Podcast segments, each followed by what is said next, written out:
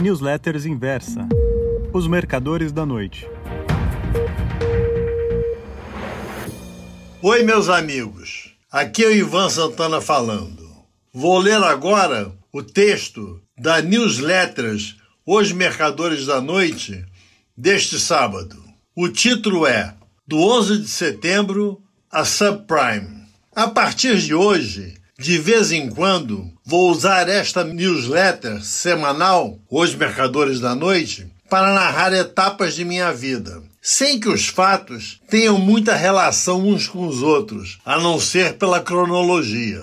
Na noite de segunda-feira, dia 10 de setembro de 2001, para a terça, 11, fui dormir pouco antes do nascer do sol. Terminara, naquela madrugada, de escrever o último capítulo de meu livro Carga Perigosa. Acordei na manhã seguinte com minha mulher telefonando de seu escritório, avisando que um teco-teco se chocara contra uma das torres do World Trade Center em Nova York. Quando liguei a televisão, o segundo jato, United Airlines 175, já fora lançado contra a Torre Sul. Pouco depois, chegaram as notícias dando conta do ataque contra o Pentágono pelo American Airlines 77 e da queda de um quarto avião, United Airlines 93, em um bosque em Shanksville, na Pensilvânia. Não descolei da TV durante uns 10 dias, só parando para comer e dormir um pouco. Essa é a minha história, prometi a mim mesmo. Já escrever A Caixa Preta, um livro sobre tragédias aéreas, que ficou sete meses na lista dos mais vendidos. O dono e presidente de minha editora não compartilhou de meu entusiasmo. Pô, Ivan, 200 pessoas escreverão sobre isso, pois então serão 201. Respondi. Nos três anos que se seguiram, trabalhei praticamente dia e noite no levantamento dos detalhes sobre os ataques de 11 de setembro. Desse esforço saiu o plano de ataque, no qual narro, entre outras coisas, como os atentados foram planejados pela Al-Qaeda e o que se passou a bordo dos quatro aviões usados como mísseis. O lançamento do livro foi marcado para segunda-feira, 11 de setembro de 2006, data em que os atentados completariam cinco anos.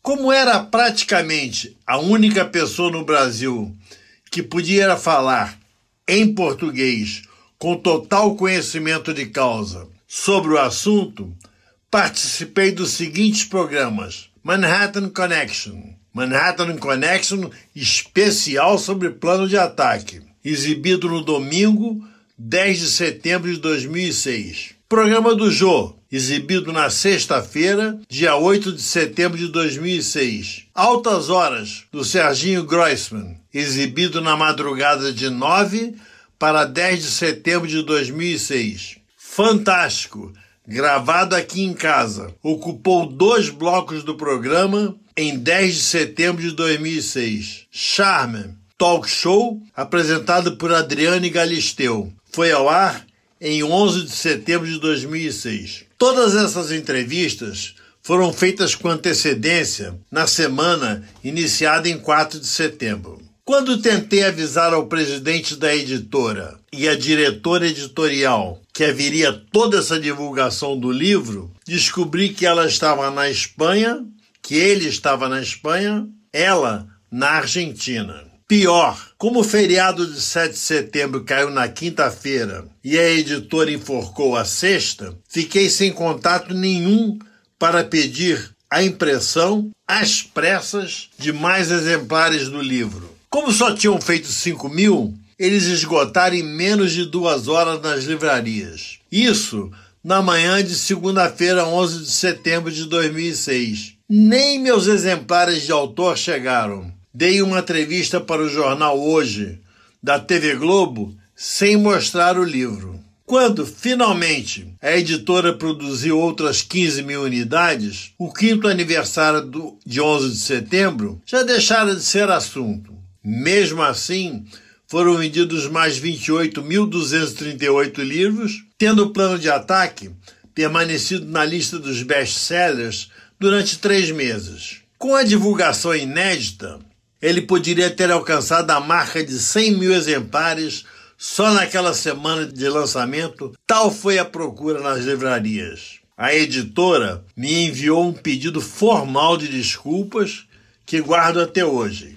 Se plano de ataque foi prejudicado pela ausência de tomada de decisões, meu livro seguinte, Em Nome de Sua Majestade, foi atropelado pelo destino. Na quinta-feira, 7 de julho de 2005, quatro homens, Cesar Tanwir, Mohammed Siddiq Khan, Germain Lindsay e Asib Hussein, todos muçulmanos, detonaram cargas explosivas coladas ao corpo no interior de três vagões lotados do metrô The Tube de Londres em um ônibus daqueles vermelhos de dois andares. Além dos quatro terroristas, 52 passageiros de diversas nacionalidades distintas morreram nos atentados, fora centenas de feridos. Evidentemente, a Scotland Yard entrou em estado de alerta máximo. Isso não impediu que, duas semanas mais tarde, precisamente em 21 de julho, outros quatro fanáticos, Mukhtar Said Ibrahim, Hamsi Mohammed, Yassin Hassan Omar e Osman Hussein, tentassem repetir o feito, explodindo três vagões do underground em um ônibus, tal como no primeiro ataque. Para a sorte dos londrinos, faltou-lhes expertise. O explosivo usado, HMTD, hexametilenotriperoxidodiamina, caramba, precisa ser mantido em refrigeração até quase o momento do uso. Eles simplesmente não tiveram esse cuidado. Quando acionadas as cápsulas de percussão em seus coletes bombas, os artefatos limitaram-se a, a, imitar um som de bombinhas dessas de São João, mas exalaram um cheiro de pólvora e borracha queimada, acompanhados de uma fumaça escura e ácida. No pânico que se seguiu, com todo mundo fugindo de perto dos quatro terroristas, eles conseguiram fugir na próxima estação. Só que um deles, Osman Hussein, na afobação, deixou cair a carteirinha da academia de ginástica que frequentava. Não foi difícil para Scotland Yard descobrir o endereço do apartamento de Hussein no número 21 de Scotia Road, uma rua sem saída, localizada na área residencial de Tulse Hill, no bairro de Lambeth, parte sul da capital inglesa. No mesmo prédio morava o eletricista brasileiro Jean Charles de Menezes. Antes do dia amanhecer, um agente policial vigiava a entrada do prédio onde residiam Osman Hussein e Jean Charles. Ele não sabia que Hussein, logo após o atentado fracassado da véspera, embarcara em um avião no aeroporto de Gatwick e voara para Roma. Mas o brasileiro, Jean Charles, estava lá em seu apartamento, dormindo tranquilamente. Só às 9 horas e 33 da manhã, Jean Charles saiu de casa e caminhou para o ponto de ônibus da,